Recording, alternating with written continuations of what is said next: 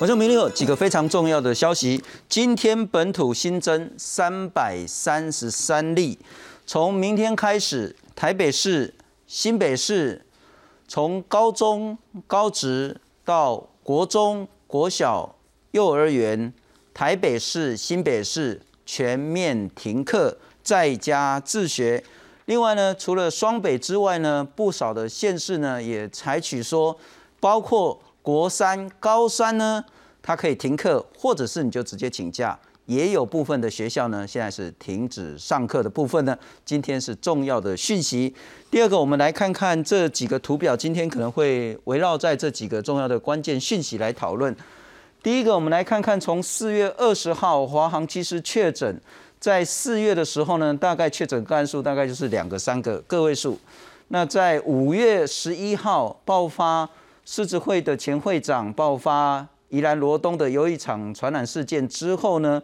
从每天新增七个人，到十二号的十六个人，到十四号的二十九个人，十五号两天前呢是一百八十个确诊新增案例，昨天呢是两百零六，今天是三百三十三。我们今天会花蛮多时间来讨论这个曲线，不过大家先不用急着害怕。尽管从数字曲线看起来好像很严重，但是不是真的是如此？这是一个。第二个，我们也要谈一谈今天的确诊三百三十三例当中呢，绝大部分还是集中在台北市跟新北市。台北有一百五十八例，其中的八十九例都是属于万华地区的传染。新北市呢，它的热区呢就集中在板桥，因为万板其实就在隔壁而已。不过有一个重要数据，桃园新今天新增的十例，基隆六例，彰化五例，台中宜兰都是两例，新竹县跟苗栗县都是一例。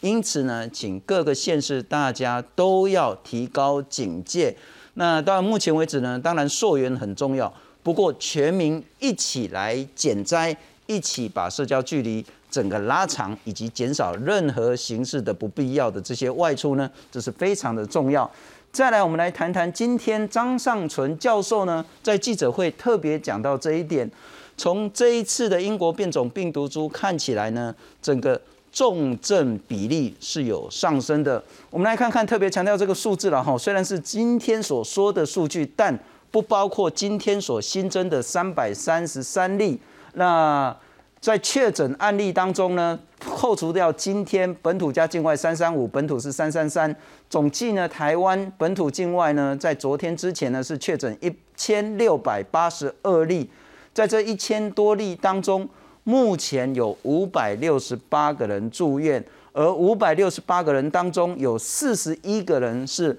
肺炎呼吸道重症的情形。在加护病房有十五个，有十三个人使用呼吸器治疗，有两个人是叶克膜治疗的情形。我们也会谈，除了确诊之外，可能大家更在意包括重症率，甚至是致死率的部分。欢迎今天两位特别来宾，首先欢迎是星光医院的副院长洪子仁洪副院长。各位观众，大家晚安，非常感谢。再来欢迎是前台大感染科的医师林世碧林医师。青聪好，各位观众大家好。先来看看今天新增本土三百三十三例。国内新冠肺炎疫情持续升温，周一十七号本土病例又新增三百三十三例，本土个案为一百八十九例女性，一百四十四例男性，年龄介于未满五岁到九十多岁，其中又以台北市一百五十八例最多，万华区就占了八十九例，其次是新北市一百四十八例，板桥区有四十一例，桃园市十例，基隆市六例，彰化县五例，台中市及宜兰县各两例，新竹县及苗栗县各一例，群聚关联不明者。有四十例不明者，就是因为还不清楚，所以还没有验。那清楚的这一部分，大部分上就是以还是以万华区域哈，那茶室那个是占的一个非常哈大宗的一个情况。新冠本土疫情越演越烈，从五月十一号起，连续七天累计已经有七百八十四名确诊个案。专家坦言，疫调已经做不完，台湾社区是一个大群聚事件。台湾社区目前的一个大群聚呃的事件的哈，所以我们在呃实验室的资源里面，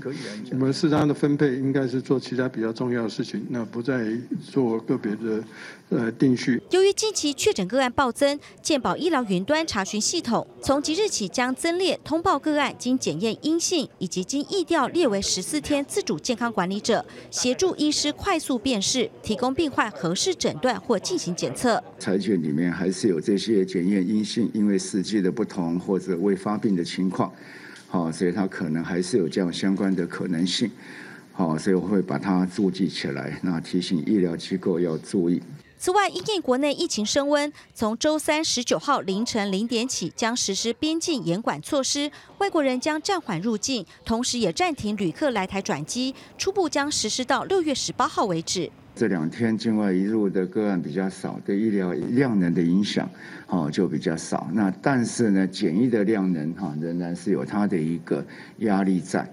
好，那所以呢，我们就会有做这样的一个决定。国内本土疫情严峻，为避免医院医疗量能超载。指挥中心将第一批一百三十三名轻症或无症状确诊者安置于加强版的集中检疫所，护理人员二十四小时进驻，评估病患是否送医。目前暂时不考虑设置方舱医院。记者赖世明、蒋龙祥台报道。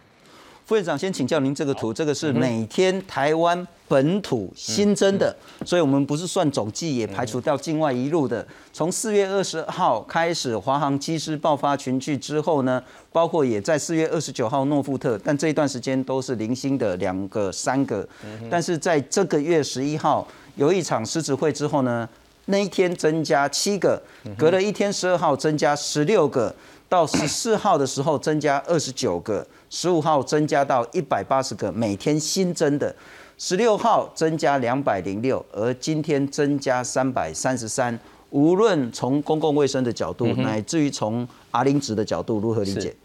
？OK，我想哈，目前的这样的一个确诊个案的这个增加哈，其实都是在反映在前一段时间哈，就是在呃四月中旬过后，十五号过后哈，因为在社区。在传播的一个过程中，那慢慢的累积这些确诊者的数量，嘛，吼，所以事实上来讲，就是说我们从这个呃五月十号，大家如果有印象可以记得，五月十号那时候我们国家还在防疫的第一级，是，但是到五月十一号出现两个七例里面有两例指标个案，对不对？一二零二跟一二零三那个狮子王的不明原因以后，我们就升到第二级。大家有没有注意看？我们经过五天以后，好那天就是跳升到一百六一百八十个人确诊。的时候，我们就跳升到防疫等级的第三级。所以这里面大家有没有注意到一个吗？其实这个好，这个英国的变异株 B 一一七的这个变异株，你看它传播的速度真的是非常的快速，好，非常的一个快速。然后呢，你可以注意到这个整个流行波在推升的一个过程之中，可以看得到说一波一波的，好，虽然说前两天有稍微好像要下来，但是今天又确诊上去。但是我觉得。在这个地方，我也是呼吁民众，还是一样哈，提高警觉，莫恐慌。就是说，事实上，目前的这些确诊者的一个状况，都是在反映前一波四月十五、四月二十以后这几波的可能的流行波，然后我们把这些确诊者慢慢能够找出来，所以才会有这样的一个数量的一个累积。当然的话，我觉得今天起码呢，我常常在讲哦，我们在防疫是看科学与证据。前两天又有人有人在提到是说，哎，什么呃，在这个万华这个地方，有人四月六号就发病，然后就说，哎，这个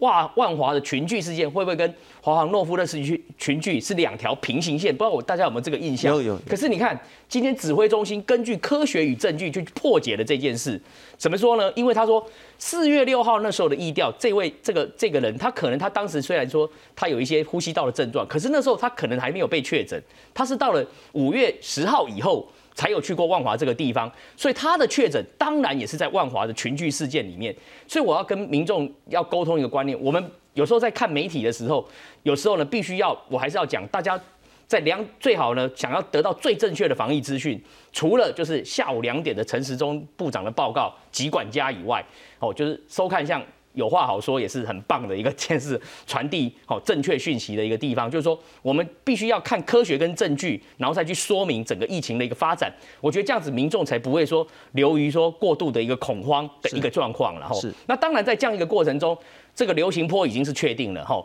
所以，我觉得现在最重要的有几个面向我们可以来处理。第一个面向是什么？中央跟地方要充分的合作。所以像现在这个柯文哲市长也开始决定设立所谓这个检疫所。为什么他要设立检疫所的意用意就是说，他希望将来在有确诊者的时候，要根据病情去做分流的一个状况。譬如说，如果有些是无症状或轻症的人，他可能可以先到集中检疫所去观察。但是呢，重症的部分当然就是送医院，因为医院就是要就是治疗这个 COVID-19 的重症者才应该要往好医院去来来送。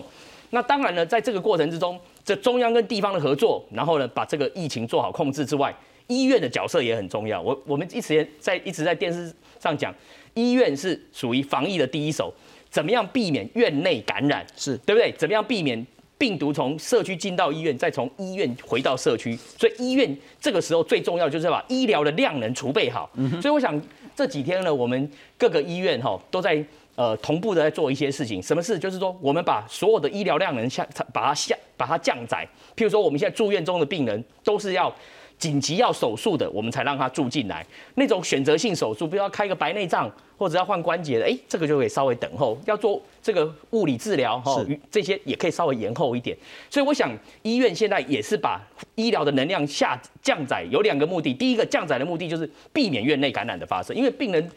越多，它的风险程度就越高。像今天早上也传出亚东医院，对不对？有这个群聚，这个院内感染，有七位被感染的情况。所以我想，医院在扮演的角色就是说，怎么样避免院内感染？是因为院内感染也会让医疗的能，这个医护人员要被框列，那对医疗的能量当然也是不利的哈。是，所以我想，医院的角色就是要把防线把它守好哈。不过我觉得在医院里面，等一下我们会提到亚东医院，他们今天上午在提的时候，有一个很棒的事，就是说他们医院的医护人员，其实上。这个疫苗已经有一半以上的人都打过疫苗了。OK，哦，所以你看，哇，他们因为有打过疫苗，然后他们也做了发生这个院内感染以后，全院做裁剪，PCR 都是阴性的。OK，我们也希望他今天全院在做第二套，如果也都是阴性的，是，那表示他们医院已经都清零了，把那些有确诊者都清零。那这样子的话，这个院内感染事件可能就是可以结束。是，那所以我还是要讲说，我们。人类最厉害就是我们不断在错误中跟在学习中在累积我们的知识。你看，我们从过去十十八年前的和平 SARS，到今年的布逃，如果再到和平，再到亚东医院，你可以看得到说，我们的医院在防守上避免院内感染这件事情，不管在防治作为跟各方面，也是不断在进步的嘛。吼，所以我想这是医院要扮演好的角色。好，最后就是我讲到民众的角色了。吼，民众的角色基本上很简单，就是我们上次节目也讲。你就是把你的工位措施要做好，口罩、洗手这个要做好，再来在这段时间尽量避免好人与人之间的群聚跟地区的移动、人流的移动跟人与人的接触是哦。所以我最近也看到这个在这个呃这个网络上有一个很有趣的一个图片然后其实我也觉得真的看了也是会心一笑。他说。只要你躺在家里就可以拯救世界，哦，这个我想是最，哎，这样这样的一个梗图哈，虽然是是开玩笑，但是我觉得那张图也很有意思啊，就告诉我们大家，你没事宅在家，宅在家没事，那这两个礼拜我们就好好的配合政府的这个防疫的作为，好好的待在家里，减少群聚跟接触，那我想。这个疫情应该，我认为现在已经发展到现在第七，已经七天了嘛，哈。这个有人说，哎，这个高峰期到时候什么时候会来？其实我们也没办法去预测，但是我们只能讲说，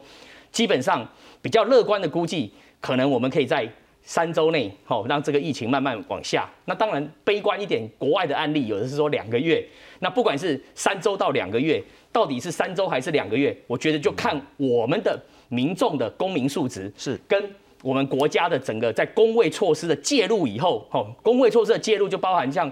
像是说，哎，减这个八大行业就先把它暂停营业，像今天那个有那个侯友谊市长也说，小学生先进，好这段时间先不要上课，不要上课这件事就是一种工位的介入性措施，就是透过不上课，避免人与人之间的接触，达到防治的这样的一个目的。不过这个时候，反正我们是鼓励大家宅在家了，是是，宅男宅女救人救己了哈，没事宅在家，宅在家一定不会有事。是是。但是我要特别请教林医师两个部分，呃，我们当然应该会比较清楚，这个是落后指标。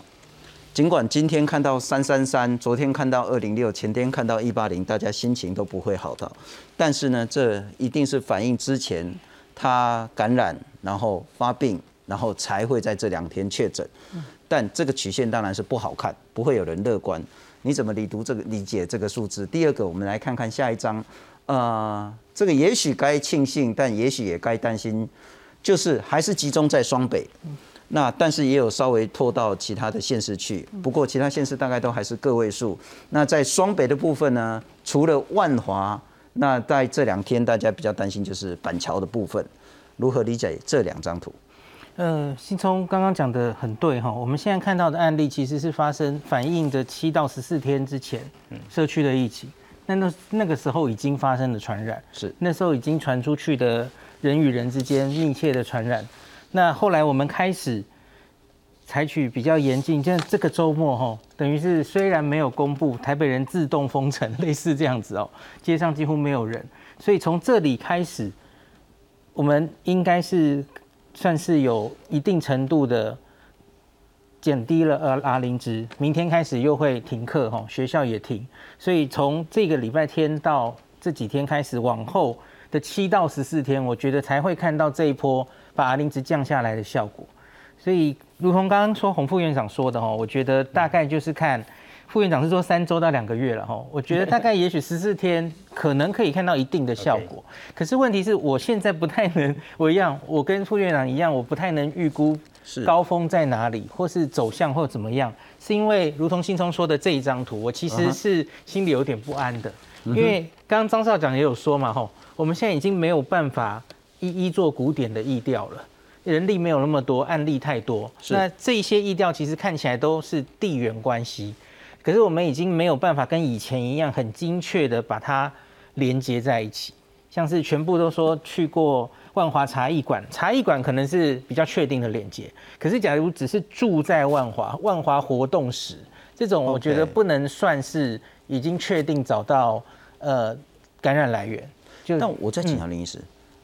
很精准的意调，嗯，很清楚的找到感染源，嗯嗯，或是跟他一刮把掌被他刮起来吹一粒头，嗯嗯，在这个阶段，对，重要吗？呃，应该不重要了。这个阶段的确我觉得不重要了。可是我会讲这个是因为哈，我们等下可能会讲到第四集，了解。因为第四集的定义里有这一点，所以我觉得才才要再提一下。是因为记不记得第四集的定义是连续十四天，然后平均一百。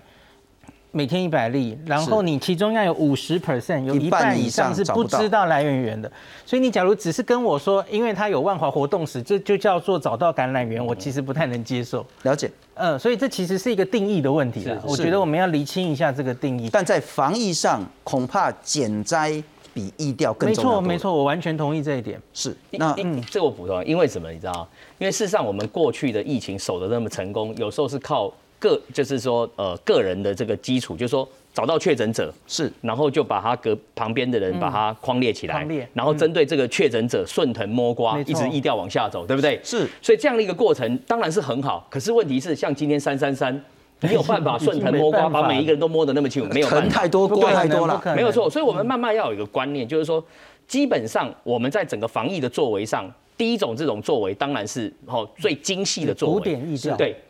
古典意调。可是呢，显然这样的意调已经没办法来哦对应目前的这个大量的这个流行坡的一个发生哦。所以现在要做的就是我刚才讲的，就是公共卫生措施的介入，population base 为基础，以公卫为措施，群体的行为怎么去？改变它，好，群体的行为就是我刚才讲的，包含戴戴口罩、勤洗手，这就是一个 population base 群体行为的一个一个改变，以及政府在介入的一些呃工位的强烈的措施，就是我刚才讲，把这八大行先关掉，密闭的空间、人潮聚集地方先都暂停营业，然后减少上课，也是在做这件事情。所以，我们等一下也会谈说，如果假设进入第四级，其实第四级的重点就是说，不但停止上课，可能停止上班，让人流完全什么？整个城市 lock down 静止下来，没错。那当然它的效果是最好，因为它 R 零值马上会变成是这个好一以下，但是当然也会付出什么一些代价嘛，经济上这样嘛，对呀。呃，不过插播一个重要的讯息，请所有的观众，如果你现在在看有话好说，也提醒一下你周边的亲友，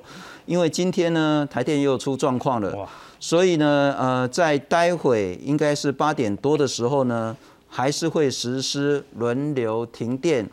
请你接下来呢就不要搭电梯，或者是在电力上呢，请务必注意。接下来又要实施轮流停电的部分，请大家注意。那刚刚我们谈到说，在这个阶段的时候呢，疫调当然还是重要，但是更重要的是全民一起来减灾，也就是当病毒呢一个链一个链链起来，在危害台湾整个社区的时候呢，所有人的重责大任就是要锻炼，把这个病毒锻炼。锻炼的方法最最大的关键，从明天开始，台北市、新北市高中职以下通通停课。从明天开始，哈，台北市全境那个国高中以下，哈，包括高中、国中小学、幼稚园、安亲班、补习班，还有托婴，那先停两个礼拜，到五月二十八号。双北疫情提升到三级警戒，台北市长柯文哲跟新北市长侯友谊达成共识，十七号对外宣布，台北市、新北市高中者以下学校十八号开始停课到二十八号。北市受停课影响学生约三十三万四千两百九十三人，会采取停课不停学、学习不中断，教职员工可以居家上班、远距教学。台北市社会局统计，超过一万两千名零到六岁的婴幼儿受影响。呼吁停课期间，亲师生建立密切连结，达成父母陪伴、老师辅导、学生乖乖在家，引发双薪家庭乐意，担忧孩童会无人照顾。国高中以下身心障碍的子女，若需要照顾者，你可以请防疫照顾假。侯友谊强调，如果孩童就读国小、幼儿园，家长无法在家照顾，校方仍会提供学生到校接受基本照顾。停课期间也维持弱势学生早午餐补助。不过，早在双北宣布全面停课前，许多家长一早到学校将小孩的物品带回家，请假在家自主学习。毕竟，在我们万华地区来讲，有很多几乎都是呃所谓的隔代或者是怎么样的的在教育，那很多家长也都很辛苦的在上班，那忽然间要请假。有很多的这个问题存在。高中职这个学程，因为学生来源比较复杂性，它很多都是跨县市，而且是跨区域的。那这么多学生聚集在一个教室里面上课，其实它相对的风险是更高的。很多家长，包含我自己也是，我们小朋友今天都是请假的。教了太多的话，其实对于那些没请假没有来上课的孩子，也相对也是不太公平。听见家长跟教育团体的心声，双北高中指以下全面改采远距教学，避免疫情在校园蔓延。有高中也率先演练远距教学。至于课程衔接问题，教团认为可以考虑暑假或其他时间调配，一切以健康安全为优先。记者洪杰、谢启文台报道。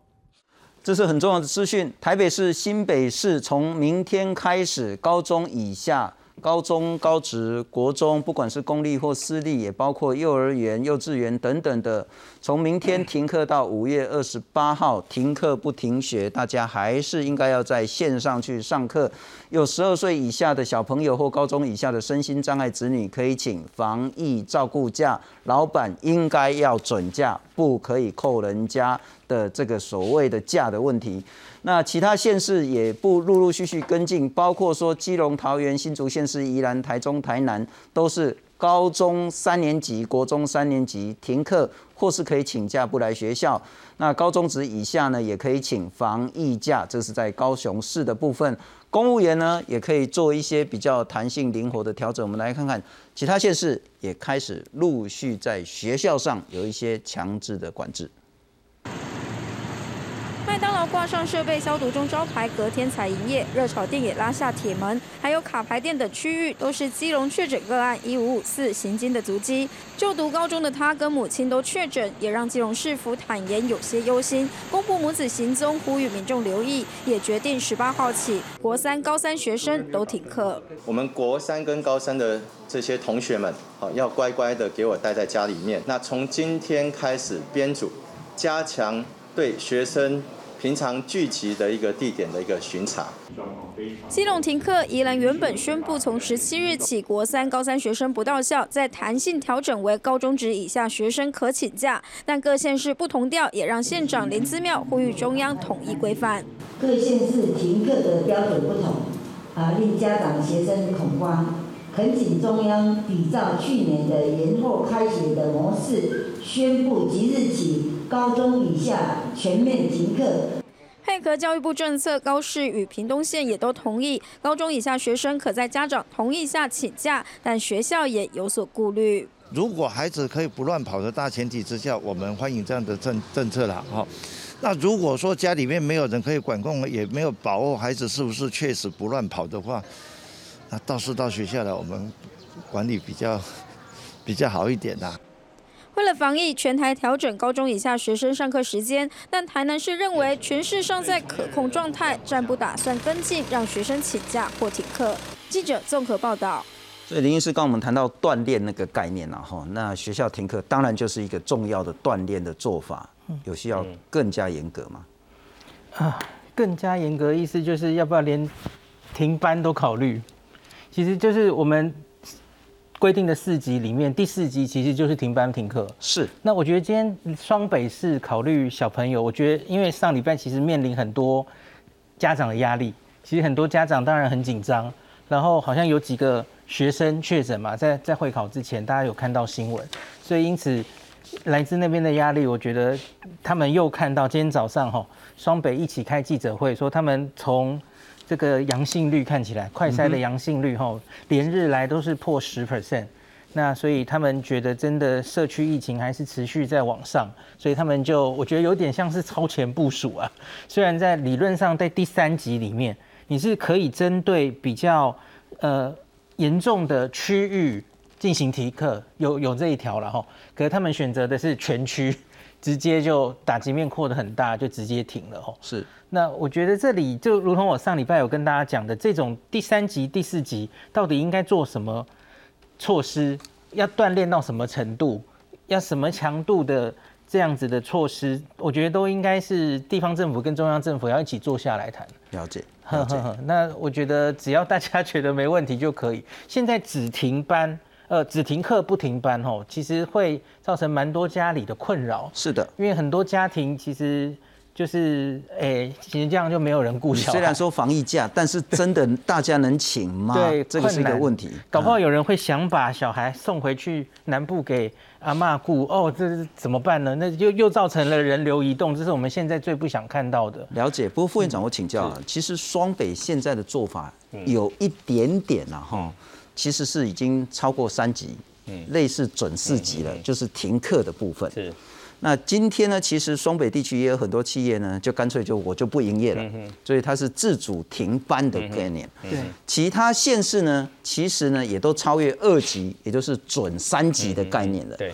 那今天新北市长侯友谊也谈得很清楚，其实现在新北市已经做好要所谓如果真的要的话，四级，他很快就可以做。有需要再提升吗？能过物不及。我想啊，当然了哈，最严厉的这个工位措施的这个介入，就是 lock down 以后哈，当然这个疫情阿林子可以很快下来。是，只是说我常在讲嘛，防疫就是经济与生活之间要取得一个平衡点。我们是不是要做到这一步？我觉得还是要看疫调，还有看看这个疫情的发展，跟看这个科学的证据啦。如果我们看今天的一个数字，今天大家很惊慌，说有三百。三三三的本土的个确诊个案，可是你们去看一下，这三百三十三位确诊个案里面，二十岁以下的这些小年轻人占多少比例？我跟各位报告一下，零点三 percent。这些学生都是在二十岁以下的就学年龄，不是吗？几 percent？零点三 percent。到底现在的确诊者的年龄是集中在什么地方？大家去看一下，四十岁以上的占了八十五 percent。换言之，如果我们要采取严格的工位措施的介入的话，其实某种程度是最好六十五岁以上的人都待在家里，嗯，的效果要比学生不去上课来得好。是我我的意思只是在表达说，我们在做很多措施的时候要看科学与证据。嗯哼，好，不是说，哎，那学生不要上课，我就讲了嘛，二十岁以下今天确诊这个一共几位？十位啦，十位是，三百十三十三个，得十位。但是六十岁以上的有一百三十四个，四十岁到五十九岁有一百四十八个。哎，那如果你根据这个意调的的年龄层分布的话，我们是不是应该要让这个就是年纪的长者待在家里？那再来，当然停止停班的这个作为是比较有效的嘛？是，所以我意思说，你单纯只是说哦，让小朋友先待在家里，那要不要考虑一下学生的受教权呢？好，所以我觉得在很多措施跟作为上，我觉得就是说，因为中央还是 CDC 还是掌握最多的资讯啊。我是觉得说，在防疫的过程中，地方跟中央还是要充分的配合。嗯，那如果说今天台北跟新北想要做这个政策，是不是有跟中央稍微讨论一下再来做，不一定做下来，我不知道啦，就是说至少是不是沟通一下？我不知道，我只是说这件事情看起来要去思考这样一件事。我们是从哦这个数字来讲话我嘛。顺着副院长的那第 对啊，第二点我还要再讲的是说，今天大家在看今天的这个确诊者的这个所集中的区域，很清楚嘛，台北跟新北嘛。是。那台北又集中在哪？就是万华区嘛。那新北是在哪？板桥区。大家如果对板桥跟万华这两个区块的 location 有有这个印象，有修对改呀。其实板桥跟万华就是一个华翠大桥，就这样连过来了嘛。所以这个是有它的一个地缘的关系在，好，就是说这边的疫情就就是又传播到过一个桥的这个板桥，所以现在 case 才会这么多嘛，是不是？所以我认为是说，你如果要采取最严格的措施，OK。如果从疫调的情报来看，嗯嗯，从我们工位的角度，我认为应该是万华跟板桥这两个区块的学校先停课，是这个我支持。为什么？因为这两个地方是现在热点在这个地方，这个效果会比较好。或者是说万华跟板桥这里面的一些商业活动，让它先停止，这个我也支持。那这个也会达到那样的一个效果。所以我觉得，在任何的工位的防疫措施介入的过过程中，一定要考虑经济跟生活的平衡点。是是是，不过可能顺着副院长的话说了哈，就是说，当然大家都很在意学生们的健康情形，这没有任何讨论空间。但如果我们看美国的情形的话，恐怕我们要看到另外一个更重要的数据。我们来看看美国 CDC 它所做的统计了哈，它其实做的非常完整的一些统计资料，包括说性别、包括族群、包括年龄，到底它的确诊的比例跟死亡的比例。那我们来看看比较确定的是说，呃，确诊的个案数，它现在已经有两千六百二十九万，两千六百多万个确诊案例呢。确诊的最多的族群呢，大概就是十八到二十九岁跟五十到六十四岁这两个族群呢，确诊率都超过百分之二十。那我们来看看另外一个了哈，确诊当然大家在意，但另外一个更在意可能就是死亡案例、致死率的部分哦。刚刚我们谈到，其实呢，这些年轻族群呢，致死率都很低，请大家务必注意，如果从美国的经验来看。不管是五十到六十岁，致死率呢是十多趴；六十五岁到七十四岁呢，致死率是二十趴。那包括那个七十五岁以上呢，可能会超过三成以上。也就是当我们在讨论如何保障我们小孩子的健康时候呢，更别忘了我们六十五岁长者，在这一次的冲击下呢，可能他们生命健康是暴露在更高的风险。我们恐怕要花更多的工位力量在这边。那第二个，刚刚呢，副院长也谈到一个很重要的是守住医院。如果守住医院，就可以守住台湾。怎么守住医院？就是大家要一起来减灾。我们来看看，其实现在看起来这个数字呢是不好的，也就是当我们一千六百八十二个个案，不包括今天三三五的部分呢，有五百六十多个人是住院的。这比例其实算高。张尚存教授也谈到说，这一波的这个重症率呢，看起来是比先前也高了。重症现在有四十一个，可是很显然，因为台湾的医疗能量，我们有能力让这些重症病患得到最好的照顾。那我们来看看，现在医院受到一些冲击跟威胁。台北联谊和平院区呢，在五月十三号有两个病患确诊了；三种松山院区五月十五号有一个医护确诊了。亚东医院刚刚那个副院长也谈得很清楚，这个不能叫院内的群聚，这个叫院内的感染，因为这个是呢有病患进入医院确诊之后才说啊，我可以蛮嘎这类茶艺馆然后累积八名病患跟一名看护确诊。那张算成张教授说呢，这不是六家的院内感染，这这是所谓的四个人 CT 值比较高。我们来看看，特别是在亚东医院的部分。现在医院他们整个医疗能量该如何维持住？双北疫情大爆发，板桥亚东医院也传出有住院病人与看护陆续确诊。稍早院方出面证实有院内传播链。这位率先发病的指标按一三七五是五月十号急诊收治的住院病患，十二号出现发烧的症状，十三号因为万华群聚事件回溯裁剪疫调，并询问家属得知按一三七五曾出入万华的热区，立即进行 PCR 筛检，于十四号确诊。凌晨半夜一点确诊的当天。他呃，我们从白天转到负压隔离病房，接着在中午就转到呃加护病房，进加护病房三个小时后插管，所以他算重症。就在传出住院病患确诊后，院方立即扩大裁剪同病房病患与接触照顾者。原本是健保病房住中间床的按一三七五于十四号先确诊，旁边两床病患先后进行裁剪，分别在二采、三采转阳性确诊。后来就连隔壁病室急诊处患者也都接连有阳性确诊，因此目前九位确诊个案中包含了七位病患、一位家属及一位看护，并没有医护人员染疫。染疫确诊的六 B 及八 D 这两区病房也已经进行数次区域全面消毒。这位病患他住院的时候是可以，呃，在走廊上面活动的。框列的同病房里面所有的病患、陪病家属跟医护人员哈，进行这个筛检跟隔离，所以才后续找出其他这一些同病房当中哈也确诊的病患。那目前整个裁剪都是阴性，而且院内已经全面消毒。亚东强调，到目前为止没有封院的考量，曾与确诊个案接触的相关所有医护同仁初筛皆为阴性，将在进行第二次 PCR 检测。根据指挥中心的统计，国内目前有六家医院有确诊者出现，但只有亚东医院是院内感染。记者为陈立峰、张子佳新北市报道。不过这两天我们一直谈到说，台湾整个疫情进入一个新的阶段，因此防疫的政策恐怕也要进入新的一个阶段。我们来看看这个阶段最最最大的关键，就是要确保医疗的量能。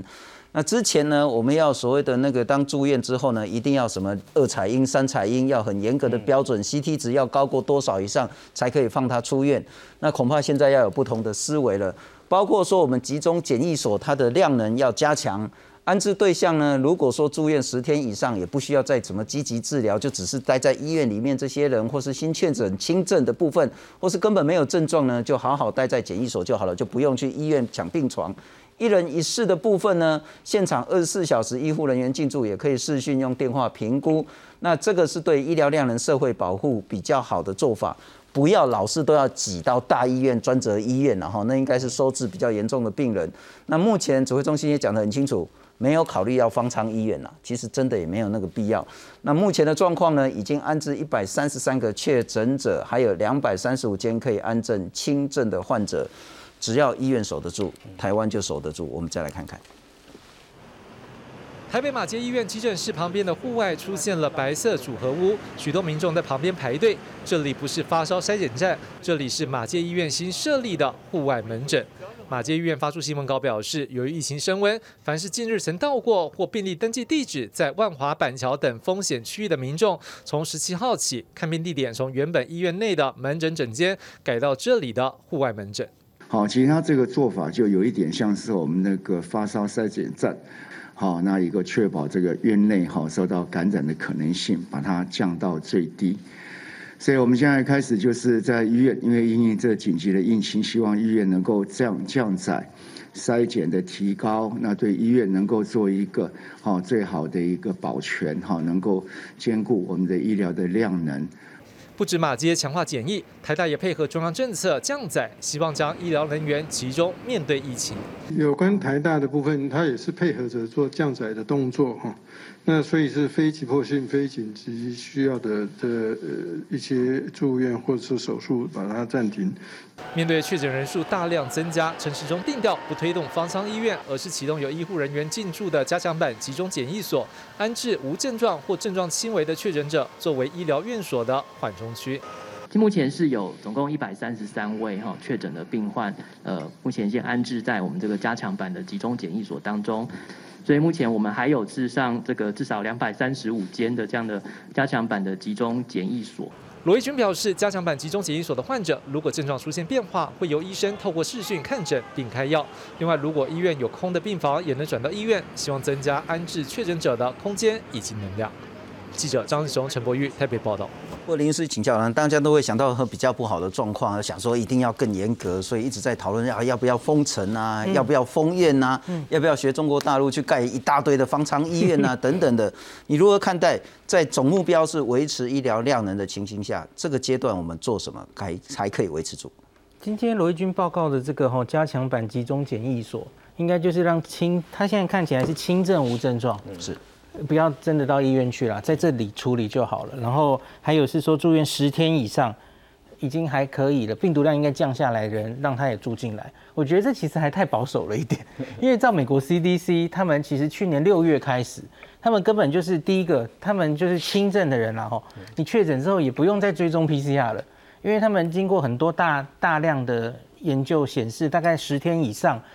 就培养不出病毒，都是死病毒了。嗯哼，所以即使虽然你 PCR 还验得出来，所以他们是直接十天后就可以解隔离。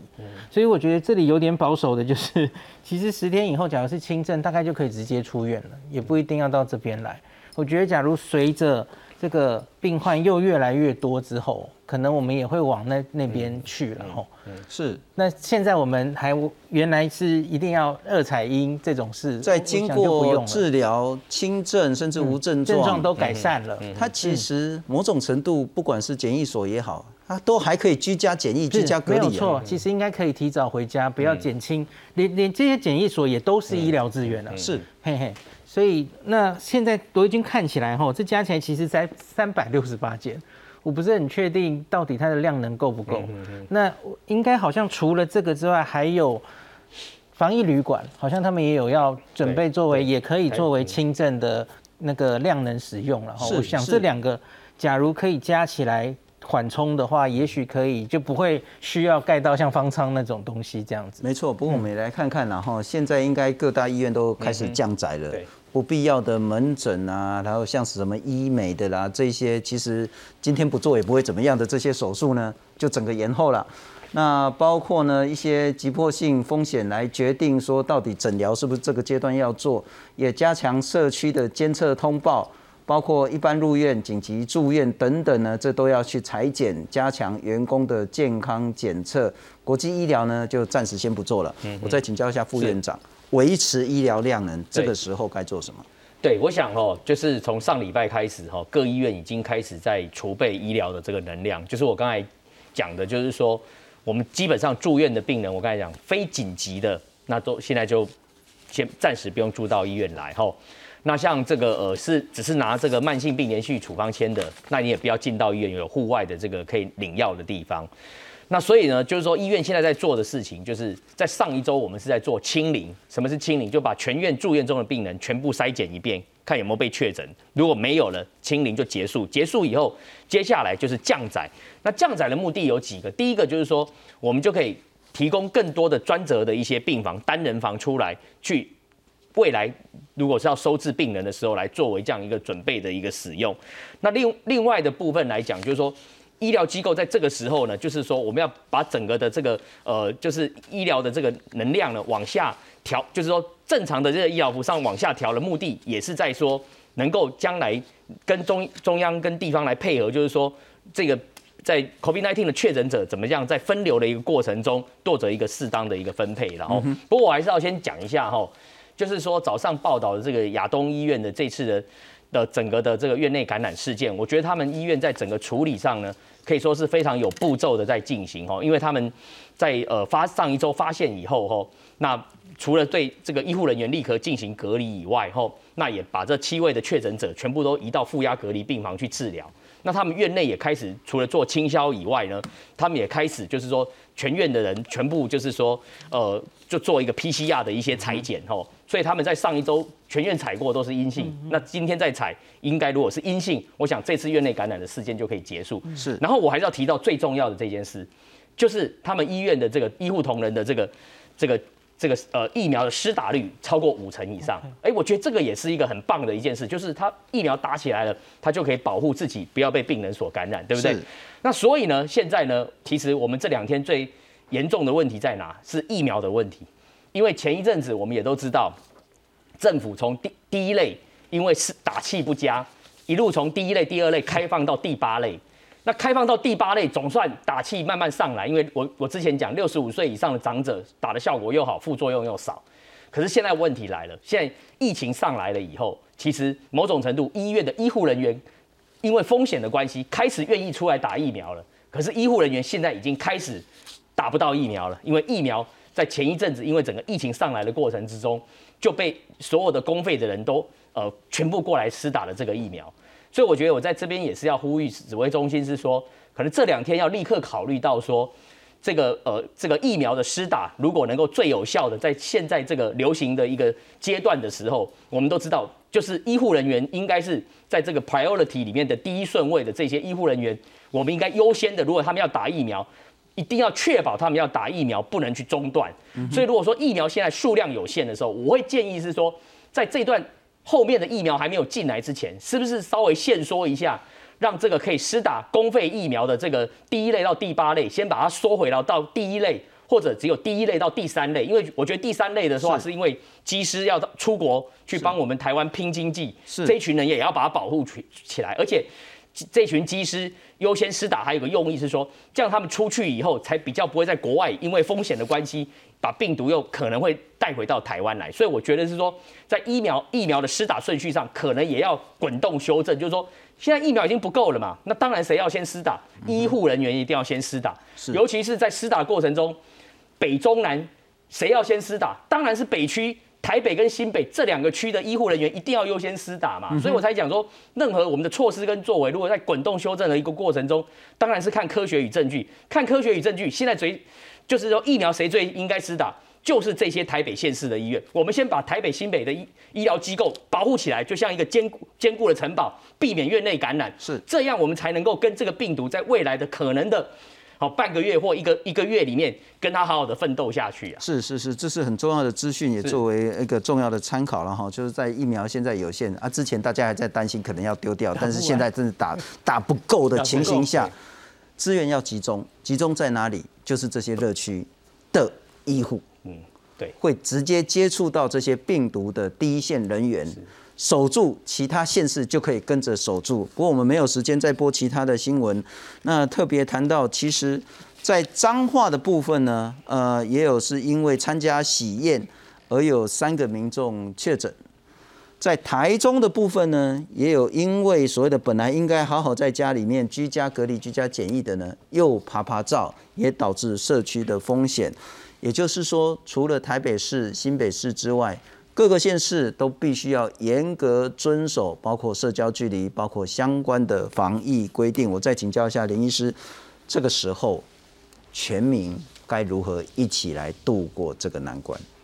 啊，我觉得现在应该大家就是，虽然政府可能有些地方还是二级。然后有些地方三级、四级，可是我觉得你自己、你个人、你的家人，其实已经可以超前部署了。是，就如同我上次跟大家讲的啦，吼，诶，你你在公司工作，然后你不管你是老板或是员工，你已经要开始想着，也许进入第四级真的要停停班的时候，你要怎么办？你要做一些长远的规划。然后我觉得这一次不一定能如同我们去年那两个月就过去了，哈，这次搞不好会拖得比较长。你至少要做这种最坏的心理准备了。假如最后我们解决了，当然大家都很高兴。是，可是你至少要做准备。所以不管是跟你的老板讲在家工作的长期的规划，呃，这些都现在要开始想了。然后小朋友现在在家里了嘛，你要想这一个待在家里停课，搞不好就连到暑假了。然后你你还要想疫情要继续拖下去的话，到底应该怎么做规划？我觉得这些事情都应该要开始思考了。小朋友在家里要。的教育，然后谁照顾他？这些这几个月的教育，我觉得大家都要开始仔细的思考。是是是，对待医护能量的部分，可不可以再多谈一点？医护能量，我觉得是疫苗的部分。对，呃，这一个礼拜很明显，疫苗已经达到。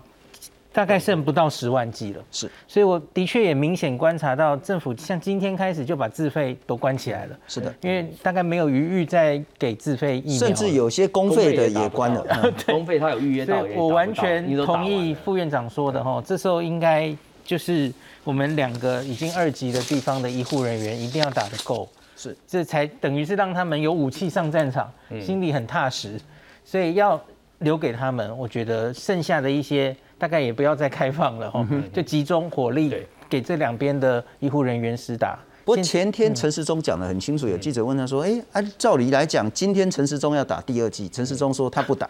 因为他要留给其他更需要的，他等到新的疫苗到了再打。没错，这是一个做法嘛，就是说我们该打第二剂的人呢，先 hold 住一下，因为反正我们是八到十二个礼拜都可以。这其实就有点像英国去年十二月的那个政策，它其实就是尽量让越多的人打第一剂，先打再说，这是他们的工位的政策，起码有基本保护。那可是现在回头看起来似乎还不错，对，因为公。英国现在其实就大概八到十二周之后才打第二剂然后他们其实整个曲线控制的还不错然后后续有一些研究发现只打一剂即使是过那么久没打第二剂是也还可以抗体有没有？往